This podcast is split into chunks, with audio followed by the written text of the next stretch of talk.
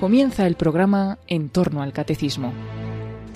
Como complemento testimonial a las catequesis que el padre Luis Fernando de Prada está dedicando a los temas relativos al más allá dentro de su programa sobre el catecismo de la Iglesia Católica, les estamos ofreciendo en dos sábados consecutivos la entrevista que el propio padre Luis Fernando realizó a los hermanos Soler Areta, un verdadero testimonio de fe en la vida eterna.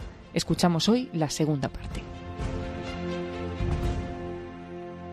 Un cordial saludo, muy querida familia de Radio María. Os ofrecemos hoy la segunda parte de esta entrevista que hicimos a los hermanos Soler Areta. Recordábamos en el día anterior cómo todos los cristianos estamos llamados a evangelizar, a ser misioneros con nuestra oración, con el ofrecimiento de nuestra vida, con nuestra palabra, bien allá donde el Señor nos ponga en las distintas vocaciones que hay en la Iglesia, pero que también hay personas llamadas específicamente a ser misioneros en sentido estricto, es decir, a ir a lugares donde apenas está presente el Evangelio o donde se hace un primer anuncio, los que van a esos países de misión, no solo los sacerdotes y consagrados, vida religiosa, que evidentemente son los que en su mayoría han sido y son misioneros. También los laicos, también los laicos pueden recibir una llamada misionera. Y en esa llamada pues están desde hace muchos años diversas familias del camino neocatecumenal. Allá por el año 1986 comenzó este camino a enviar familias en misión y de las primeras que hubo un matrimonio, José María Soler y Carmenchu Areta, que se fueron al Perú. Ellos tuvieron nueve hijos. Ese matrimonio ya falleció, pero sus nueve hijos han seguido ese mismo espíritu apostólico. Y no hace mucho, pues nos visitaron siete de ellos. Siete de ellos los tuvimos en los estudios de Radio María y tuvimos una larga y preciosa conversación con ellos que nos fueron hablando de sus padres y de su propia experiencia misionera. Oíamos eh, un día anterior la primera parte de esta entrevista, nos hablaron varios de estos hermanos, vamos a escuchar hoy a los demás que faltaban por hablar y luego al final de la entrevista daremos otra vuelta a todos ellos pidiéndoles una última palabra. No os lo perdáis, seguro que a todos nos va a ayudar a ser evangelizadores, a ser misioneros allá donde el Señor nos ponga. Escuchamos la segunda parte de este testimonio de los hermanos Soler Areta. Nada es imposible para ti porque tengo dudas. Si nada es imposible para ti porque tengo dudas. Si nada es imposible para ti porque tengo dudas. Si nada es imposible para ti. Bueno, pues tras este momento oracional, después de ese fuerte testimonio, de Ana Mari Soler Areta. Aquí hay otras dos hermanas más. Tenemos aquí a Mari Carmen. Bueno, Mari Carmen, después de lo que están contando tus hermanos ya, bueno, podríais todos hablar horas y horas y horas, pero bueno, a ver qué nos quieres tú aportar. Bienvenida tú también, por supuesto. La verdad es que después del testimonio de mi hermana Mari es un poco más de lo mismo decir, pues esto, ¿no? Yo soy Mari Carmen, soy la tercera de los nueve hermanos, la mayor de las chicas. Me casé muy joven, me casé a los 21 años con Ángel Olías tenemos 13 hijos y 28 nietos. No está mal. Y tenemos eh, desde tenemos un hijo que el tercero de nuestros hijos murió y al nacer fue bautizado y el Señor se lo llevó, fue el primero que cumplió la misión. Y tuvimos mi marido y yo en ese acontecimiento una experiencia muy muy fuerte de vida eterna, muy fuerte de vida eterna, fortísima. Entonces vimos que no nos podíamos callar esta experiencia que habíamos tenido en dos aspectos. Primero, que nosotros no éramos los dueños de la vida, que nosotros como padres solamente podíamos decir sí, es decir, o sea, decir en todo caso no, no aceptar los hijos. Pero que el sí era de Dios, porque yo hubiera querido que ese hijo hubiera vivido como los demás, hubiera nacido, haberlo criado, y sin embargo el Señor quiso que llegara a, al cielo eh, mucho antes. Sabía que íbamos a necesitar nuestra familia un intercesor potente. Y bueno, pues a raíz de esta experiencia también nos ofrecimos como eh, en aquella época todavía no habían aparecido las familias en misión y lo que nosotros eh, nos ofrecimos como catequistas itinerantes del camino neocatecumenal, es decir, era otra misión mm, concreta para llevar adelante las comunidades en los distintos sitios. Entonces estuvimos en Costa Rica y Panamá, en Costa Rica nació nuestro quinto hijo, y cuando apareció esta nueva figura de las familias en misión, de las que mis padres fueron las primeras que fueron, pues nosotros también fuimos enviados en el año 88 por San Juan Pablo II a los ranchitos de Caracas, a estas zonas de también de extrema pobreza y sobre todo en Caracas en aquella época de extrema violencia, ¿no? Y bueno, estuvimos allí poco tiempo. Kiko nos volvió a mandar como itinerantes a Panamá pero por una serie de, de, problemas pues volvimos a España ya teníamos nueve hijos y entonces se nos abrió un, un lapsus de tiempo en el cual aunque yo añoraba la, evangelización con todas con todo mi ser sin embargo yo vi que el Señor quería que hiciéramos otra misión que era estos hijos que Dios nos había dado transmitirles la fe. Y entonces estuvimos unos años eh, eh, en España hasta que los trece hijos que ahora tenemos pues eh, crecieran y, maduraran en, en estatura, en sabiduría y en gracia, pero, pero sí que es verdad, luego tengo, tengo la gracia inmensa de que de los trece hijos que tengo, están nueve casados y hay tres que están en la nueva modalidad de la misión gentes, donde no hay iglesia católica, donde no hay parroquia. Eh, hay tres eh, de mis hijos con sus familias que están, uno en Bélgica, otro en Francia y otra en Egipto, en Alejandría.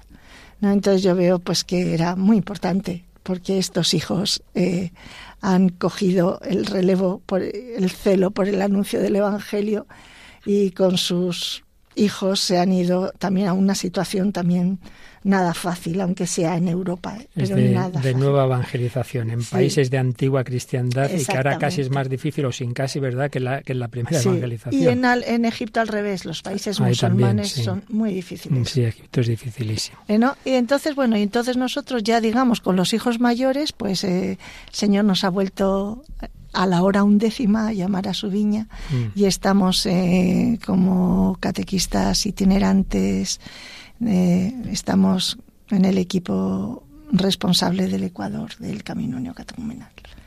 Y mm, estamos con un, presbítero y un, y un chico, es un viudo que lleva muchos años también misionero y que estamos llevando allí el Camino Neocatecumenal en Ecuador. Y bueno, simplemente deciros que el Señor es fiel, que yo de mi, de mi padre mm, lo que más puedo resaltar es la forma tan escandalosa que tenía de predicar la gratuidad del amor de Dios. Y a mí también me gusta mm, predicarla de la misma forma escandalosa que la predicaba mi padre. Porque realmente lo bueno de que Jesucristo esté vivo y resucitado lo mejor de todo es que te puedes encontrar con él. que es una, una persona viva, cuando está viva te puedes encontrar con él, ¿no? Y entonces es lo que, lo que me ha encantado de mis hijos, que al transmitirles la fe no se ha quedado una idea, sino que han tenido un encuentro cada uno de ellos personal con Cristo resucitado y es lo que yo anhelo en el, en el anuncio del Evangelio en el Ecuador, que cada una de las personas con las que me relaciono no se relacionen conmigo, sino que eh, tengan un encuentro personal con Cristo resucitado, que es el que vence la muerte. Nosotros no solamente nos salvamos de nada, sino que Él es el que vence la muerte. Así es, Mari Carmen, muchísimas gracias. La tercera generación, los padres, vosotros los hijos y ahora la tercera generación en misión. Bueno, pues la tercera de las chicas es Maite, también la tenemos aquí. Quizá algún oyente dirá, bueno, pues yo no he estado ni voy a estar en países de misión, entonces yo no puedo ser misionero. Y yo creo que esto nos va a responder Maite. Tú eres la única que no has estado en un país extranjero, pero eres misionera también. Sí, claro. Yo la misión la tengo en Madrid. Eh, también me levanté, también recibí una llamada a la, a la misión. ¿Te ofreciste? Me ofrecí, pero varias veces me levanté, nunca salí y ya la última vez que me levanté, Kiko nos dijo a mi marido y a mí que nos sentáramos que el- nuestra misión estaba en Madrid. Entonces ya nos dejamos de levantar. porque ¿Y en qué consiste esa misión? bueno, eh, mi marido Juan Pedro Cerezo lleva ahora mismo, mm, aparte de, de trabajar para el Centro Neocatecumenal, lleva todo lo que puedan necesitar desde Madrid, eh, de todo tipo de, es tecnológico, es, es informático, hace vídeos, hace sonido, hace lo que, lo que le pidan. Mm. Aparte lleva la orquesta del Camino Neocatecumenal Ah, y desde ahí pues también tenemos una misión la evangelización a través del arte, a través de la música. de la música. Sí. Bueno, pues añádenos algo de lo que han contado tus hermanos de esa experiencia de vida familiar en la fe y la transmisión a vuestros hijos. Bueno, pues yo puedo decir que cuando has- tu vida ha sido salvada por Jesucristo, se transforma, tu vida se transforma en una misión y deja de ser una vida normal y es una misión. Entonces yo lo que veía claramente es que puedes estar en un hospital,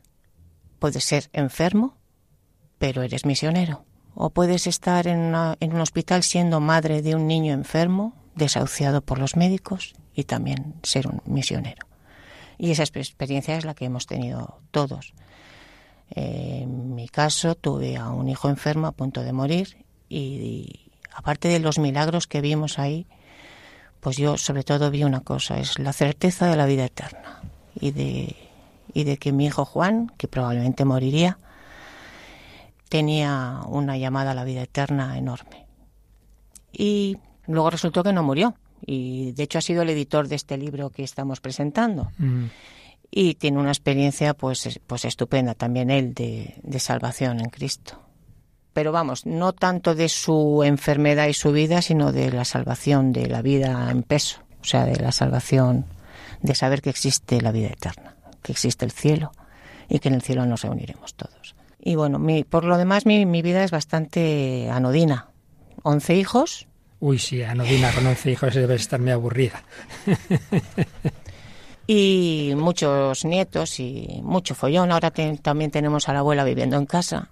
Y no, pues eso, servir a, servir a Cristo en la abuela, servir a Cristo en los hijos, servir a Cristo en los nietos, servir a Cristo en mi marido, servir a Cristo en lo que me pueda pedir la iglesia. Claro que sí. Por eso es bueno que también nos digas eso, porque quizá al- algún oyente diga, pues si yo ya, si no puedo moverme, no, no, si no se trata de moverse, se trata de donde Dios te ha puesto, amar a Dios y servir a quien te ha puesto al lado, ¿verdad? Es. Ven y sígueme. Es la voz que hoy te llama. Es la luz que no se apaga. Es Jesucristo el que pasa. No temas, sube a mi barca. Deja tus redes en la playa y en la ribera de las almas. Un nuevo mar te espera ya. Dame la vida entera como María al lado de la cruz y serás siempre mi fiel testigo, siervo por amor, sacerdote de la humanidad. Puede ser el grano que al morir dará la vida, convirtiéndose en la espiga que promete eternidad. Atrévete a cruzar el umbral de la esperanza. Deposita tu confianza en quien no te fallará.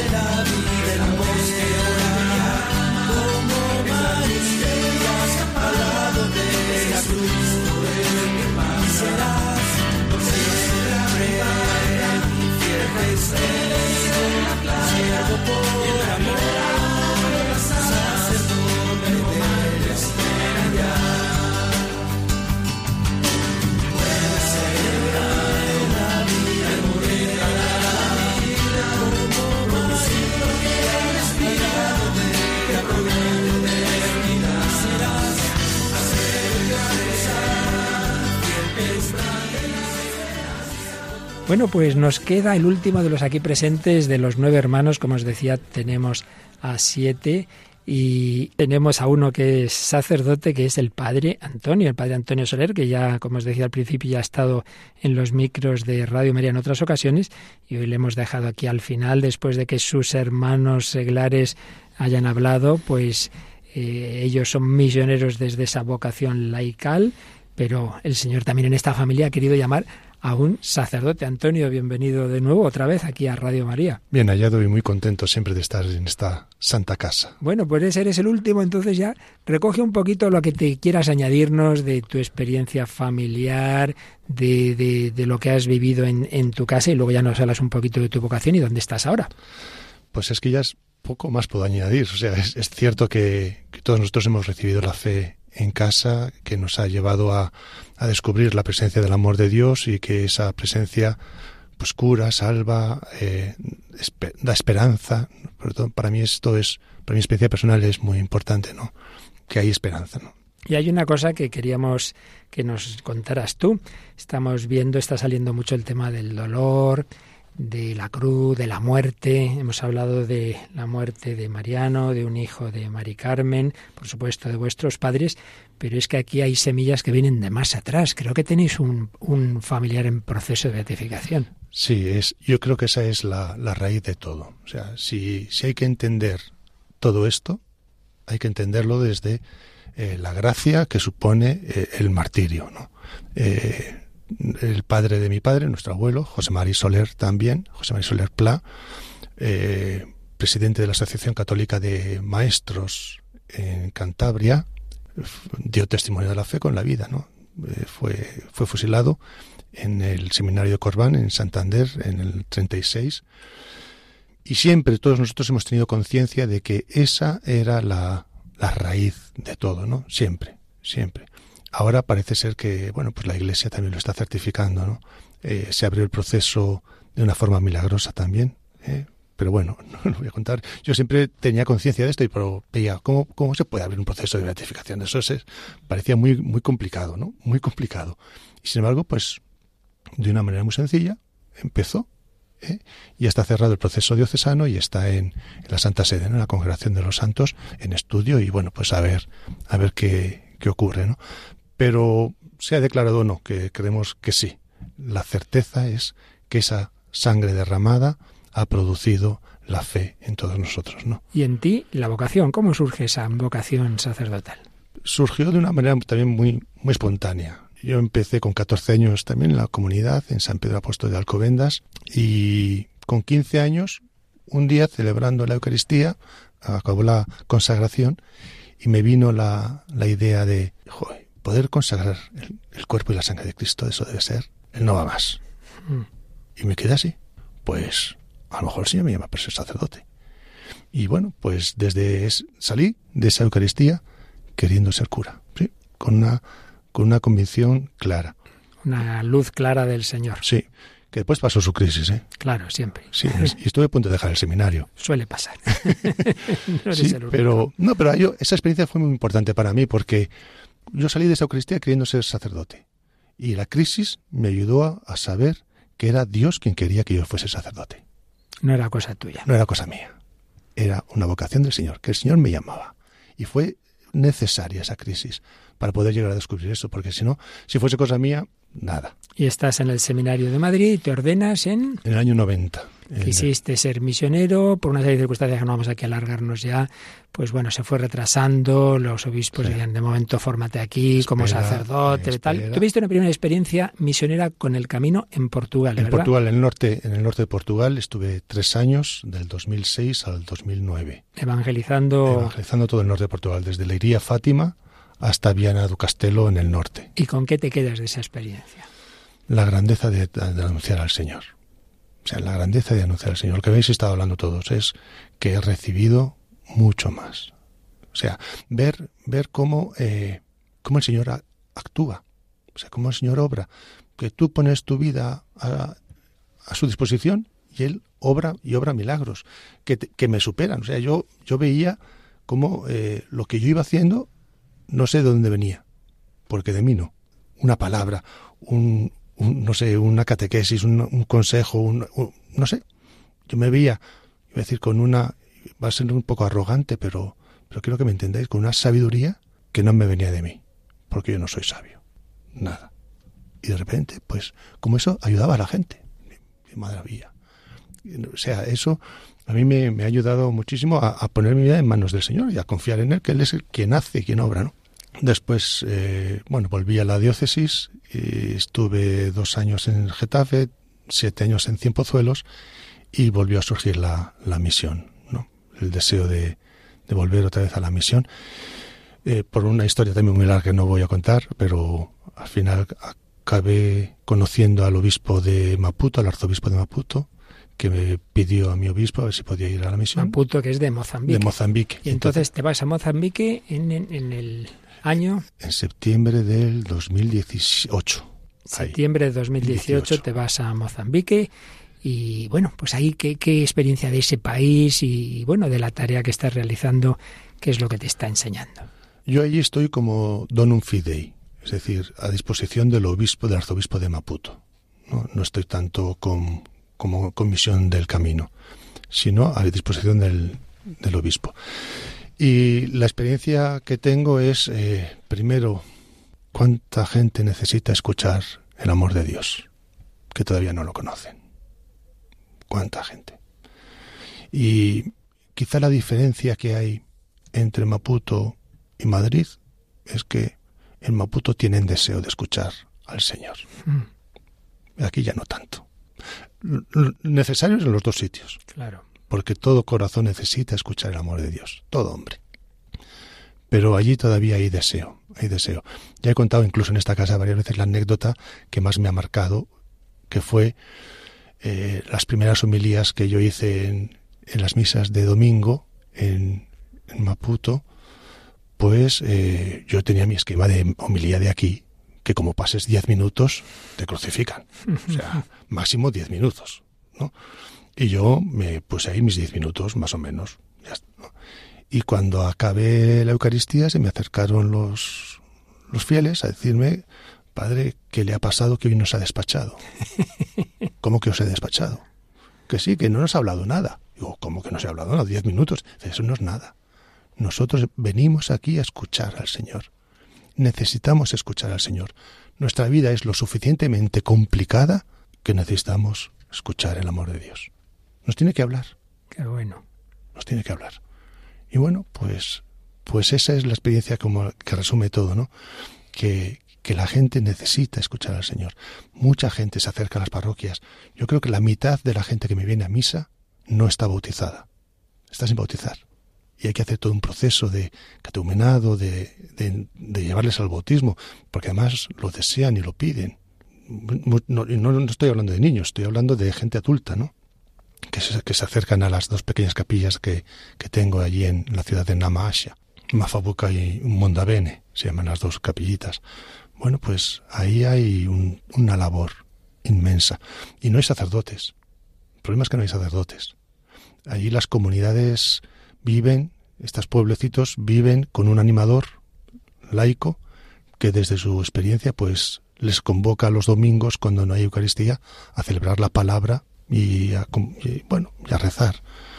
Pero, pero no hay sacerdotes. Yo en los cuatro primeros meses, cuando llegué, el arzobispo quiso que estuviese con él para ir introduciéndome un poco en la diócesis, en la realidad africana, que no es, no es fácil, ¿no?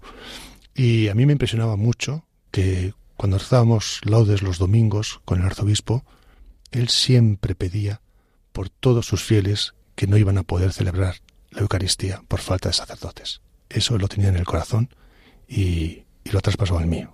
Es decir, a mí me, me da dolor, dolor ver tanta gente ansiosa. Cuando llegas a un pueblo, dice, Padre, llevamos cuatro meses en Eucaristía. Cuatro meses. Sin poder recibir al Señor sacramentalmente, ¿no? Y, el Señor se... y lo ansían, ¿eh? Y lo ansían, lo ansían, lo ansían, sí. La verdad es que el Señor se hace presente de otras maneras, ¿no? Pero no cabe duda que la presencia real en el sacramento es, es otra cosa, ¿no? Con lo cual, la importancia que cada vez damos más, y esta familia es un ejemplo de ello, de, la, de que los laicos evangelicen, no quita la necesidad de los sacerdotes. sacerdotes. Claro, son, no, son, son misiones distintas, ¿no? Pero, pero todas importantes y necesarias, ¿no? Todas importantes y necesarias. Así es. Y tú que has estado aquí en, en España, ¿qué le dices a, a hermanos sacerdotes o seminaristas que a lo mejor les da miedo irse a la misión? Que no tengan miedo. no temáis. Conocí un sacerdote portugués que decía, aparece 366 veces en la escritura, no temáis. Una para cada día del año. Hasta el bisiesto. Hasta el bisiesto. Hasta el bisiesto. Entonces, no temáis, no tengáis miedo. Eh, porque no hay nada más grande que dar la vida. Y que dar la vida anunciando al Señor. Y se da la vida. Eh, y no hay otra manera de evangelizar más que dando la vida. ¿no? Aquí o en Sebastopol o en Maputo o en donde sea. ¿no? Lo importante no es el lugar, no es el lugar, sino es, vivir a la voluntad de Dios. Y si descubres que el Señor te llama, Señor te llama a, a salir a países de misión, no tengáis miedo. Porque una vez decía el Papa Francisco una verdad muy grande, ¿no? Y es que el Señor al que nosotros llevamos, nos lo encontramos en donde, está, donde vamos. Nos lo vamos a encontrar. El mismo Espíritu Santo que nos empuja a ir es el mismo Espíritu Santo que ya está allí. Y allí nos lo vamos a encontrar. Y esa es la experiencia de todos nosotros, que allí está, allí está. Y se ve todavía con mayor claridad la presencia del Señor, que anima, que salva, que cura, que perdona. Es, es, por eso vale la pena, ¿no? Vale la pena salir, vale la pena anunciar el Evangelio, vale la pena. Me basta con saber que estás aquí, encerrado en una urna de cristal, volando a lomos de una nube gris, caminando de nuevo sobre el mar. Me basta con saber que estás aquí. Aunque tardes un poco en regresar. Dijiste que habrías de venir. Haz que no nos cansemos de esperar. Basta con saber que estás aquí. Aunque no se te oiga respirar. Y ni siquiera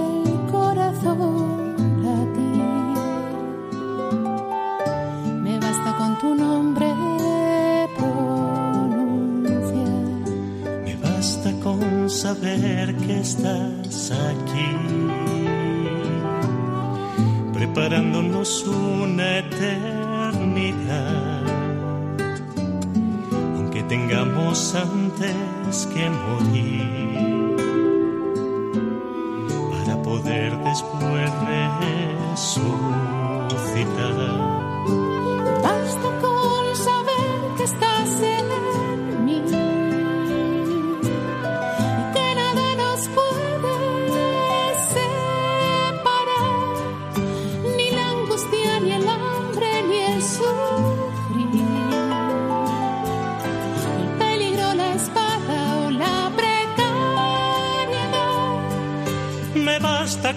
saber que estás aquí y que eres el principio y el final, que te obedece el tiempo y el sol sale para ti, que das orden al viento y deja de soplar. Me basta con saber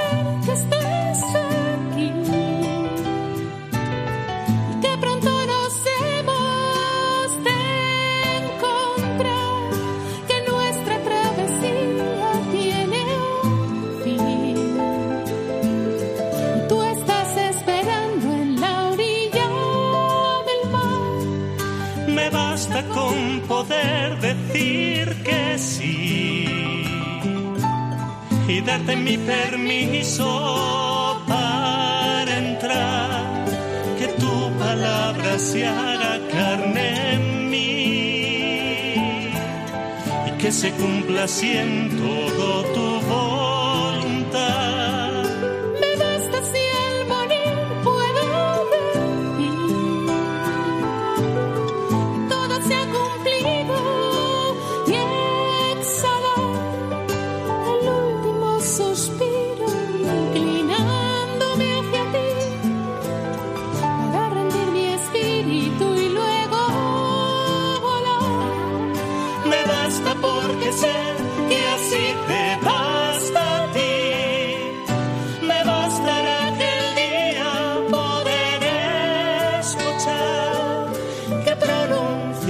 mi nombre para bendecir y olvidas todo lo que pude mal.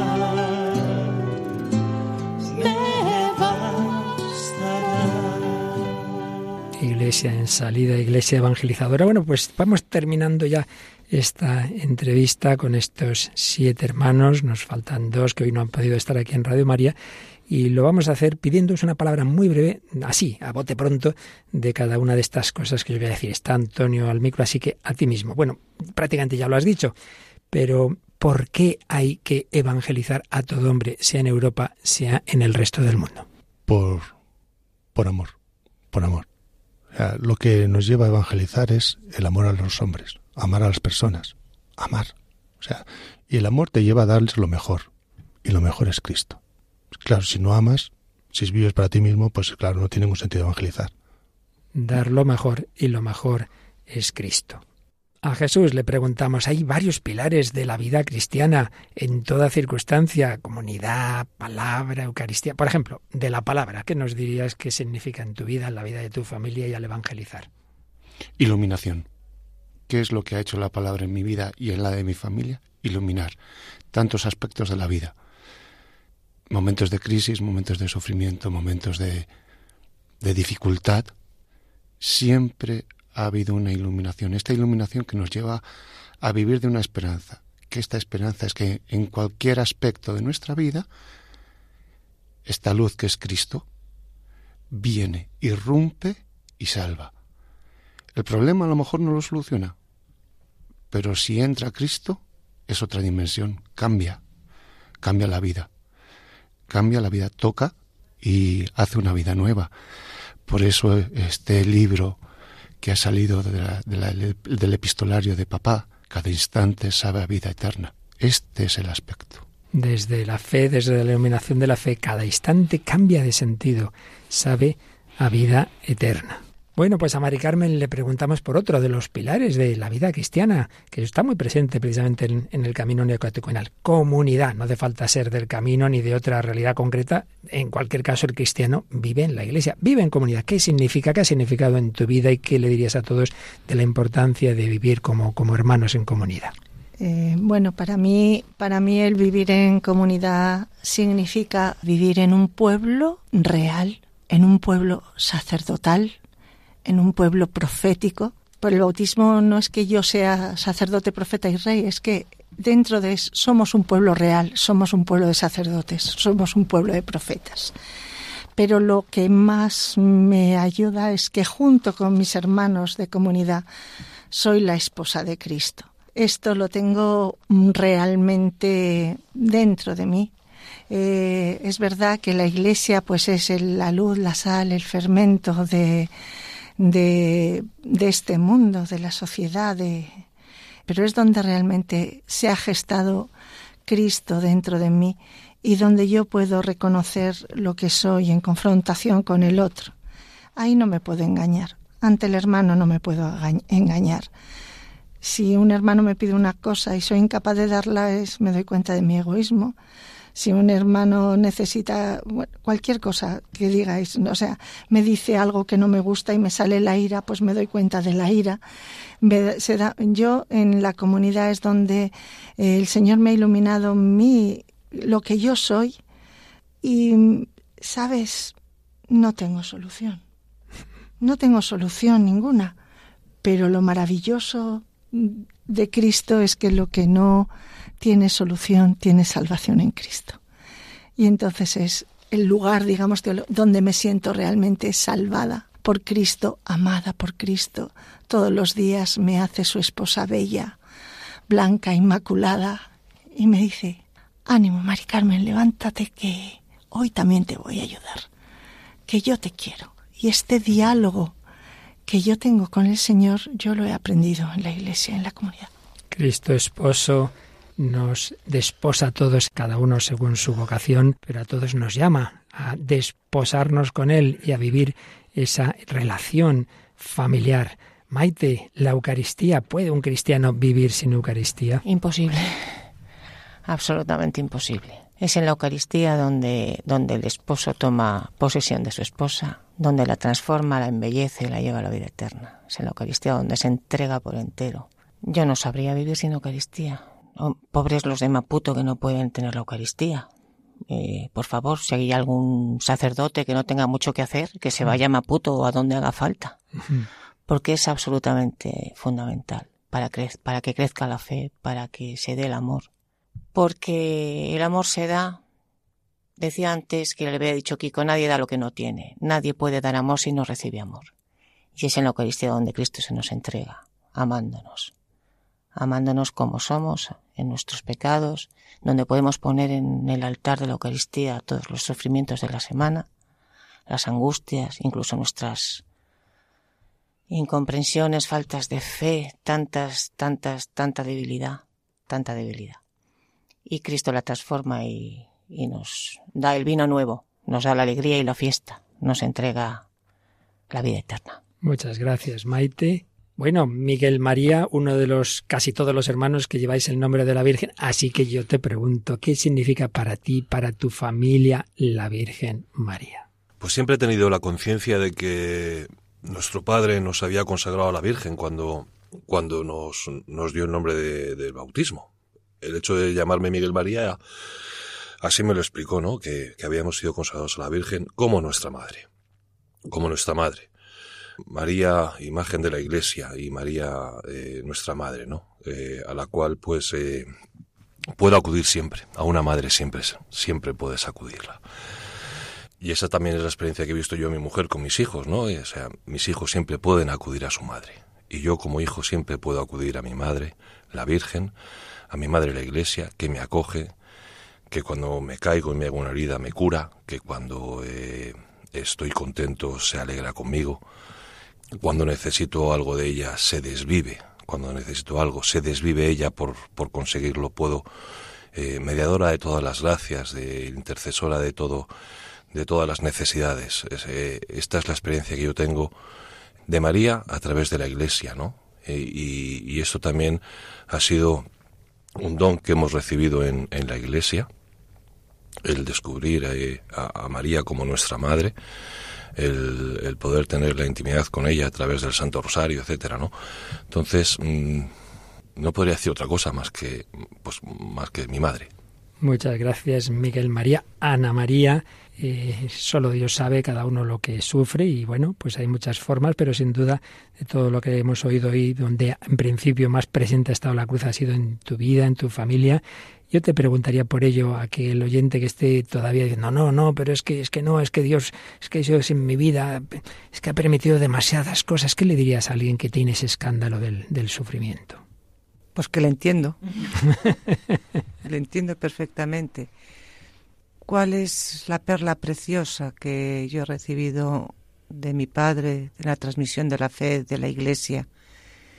Que la cruz siempre es redentora Sufrir por sufrir es masoquismo. Sufrir por sufrir no tiene ningún sentido.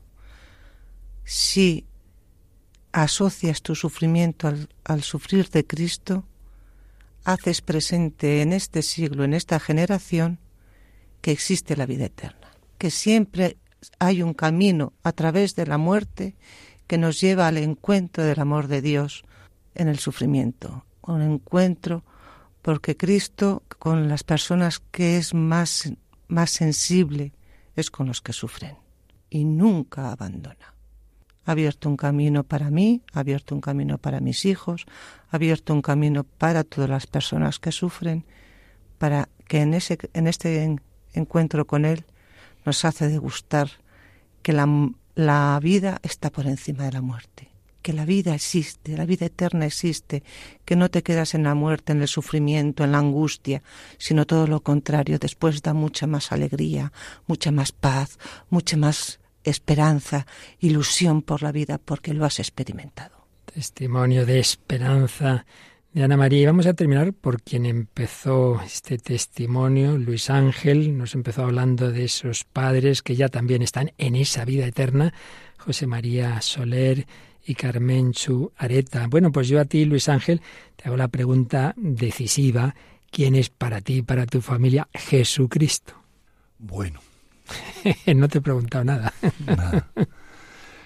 Eh, Cristo Jesús, pues si es el amor de Dios, se ha manifestado concretamente en nuestra vida. podría hablar de la vida de la familia, pero hablaré de mi vida. Él eh, me ha mostrado el camino, me ha mostrado la verdad y me ha mostrado la vida. El camino que es el mismo, con sus llagas y con eh, con su costado abierto, me ha mostrado el corazón que me quiere, que quiere a mis hijos, a mis quince hijos, a mis dieciséis nietos, que nos, eh, que nos da la posibilidad de eh, tener mm, esperanza, confiar en Él. Él es la verdad, la verdad, que es el amor. El amor eh, es la libertad, la libertad absoluta, la libertad de los hijos de Dios que me, que me invita todos los días a seguir sus huellas, seguir sus huellas. Él es la vida. Diría que Él es el Hijo de Dios que me da la posibilidad de eh, unirme a Él y poder transparentar su imagen a todos los hombres, que es una imagen de amor, que es una imagen de, de cercana, de Salvador, que salva, que salva a los pobres, a los pecadores, a los que no tienen, eh, los que no tienen esperanza, que les da la esperanza, que me da la esperanza a mí todas las mañanas, que cada mañana me hace eh, ponerme de cara a Él y, y Él mismo me lleva a hacer su voluntad. Ojalá pueda todos los días de mi vida unirme a Él, ajustar mi voluntad a la suya, porque Él es el Hijo de Dios. Como diría Pablo, tú eres el Hijo de Dios vivo. Jesucristo, el Hijo de Dios, que le dijo a sus apóstoles, id al mundo entero y anunciad el Evangelio. Querida familia de Radio María, todos estamos llamados a vivir a Cristo. Él es el sentido de nuestras vidas, es la razón de esta radio. Con María es la razón de la Iglesia, es la razón de la misión y es el que ha enviado a su Iglesia al mundo entero. Y llegó ese mensaje a España y aquí tenemos una familia con estas generaciones, ese abuelo que muere mártir en agosto del 36, José María Soler, ese hijo suyo, también José María Soler, que casado con Carmen Chu Areta, pues tiene ese impacto del conocimiento de Cristo en unos cursillos de cristiandad y luego en los inicios del camino neocatecumenal con Kiko Argüello lo transmite a sus nueve hijos. Y esta familia eh, numerosa, esos nueve hijos, uno de ellos sacerdote, el padre Antonio Soler, que nos ha compartido su vocación, pero los demás pues tienen ya 64 hijos y 77 ya la siguiente generación de nietos y todos ellos viviendo, qué maravilla, la fe, viviendo la esperanza, viviendo el amor en la debilidad, en la pobreza, en, en el dolor, en la muerte, porque como nos han insistido, una familia normal, pero una familia en la que ha entrado Jesucristo. Bueno, tenemos aquí en el control de sonido, aquí ha estado eh, recogiendo, grabando estos testimonios a Paloma Niño, que es la que nos ha presentado, me habló de esta familia y aquí muy atenta a los mandos, pero no te voy a dejar que esta eh, entrevista termine sin que nos digas esto que tú estás oyendo, ¿qué te está haciendo pensar o sentir, Paloma? Bueno, muchas cosas. y también según ha ido transcurriendo la entrevista, pero yo conocí al padre Antonio Soler a través también de una voluntaria de Radio María y me impresionó mucho su historia porque yo siempre admiro muchísimo a los misioneros y del carisma del camino neocatecumenal me llama mucho la atención también pues la misión en, en familia. Entonces cuando descubrí esta familia me quedé impresionada y todavía muy bien no sé qué pensar, porque creo que son un, signo también para, para este mundo, ¿no? Esta familia yo creo que, bueno, lo que decís vosotros, ¿no? Eh, al final la evangelización no es tanto las palabras, sino la vida. Pues bueno, creo que más vida que esta eh, bueno, nos vamos de aquí todos un poquito así como agachados. Bueno, bueno, tú que de todas maneras ya has dedicado varios veranos pues a la misión en, en, India, en Guinea Ecuatorial. Cualquier día nos abandona Paloma, se nos va lejos más tiempo, pero bueno, todos, cada uno donde Dios nos haya puesto, estamos llamados a testimoniar el amor de Dios. Pues damos muchísimas gracias a estos hermanos, al Padre Antonio Soler, sacerdote ahora mismo en Mozambique, a Luis Ángel, Maite, Jesús María, Mari Carmen, Miguel María, Ana María. Bueno, ¿y quién nos faltaban? ¿Quiénes son los dos hermanos que no han podido venir? El mayor, José María, y Javier Ignacio, el segundo.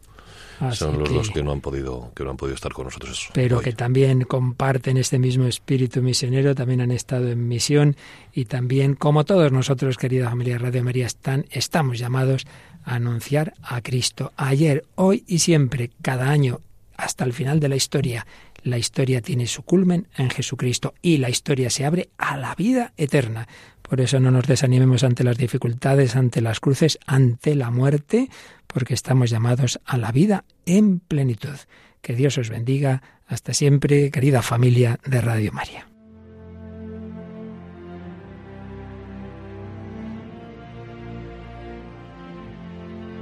Así finaliza en Radio María en torno al catecismo como complemento testimonial a las catequesis que el padre Luis Fernando está dedicando a los temas relativos al más allá dentro de su programa sobre el catecismo de la Iglesia Católica, les hemos ofrecido en dos sábados consecutivos la entrevista que el propio padre Luis Fernando realizó a los hermanos Soler Areta, un verdadero testimonio de fe en la vida eterna.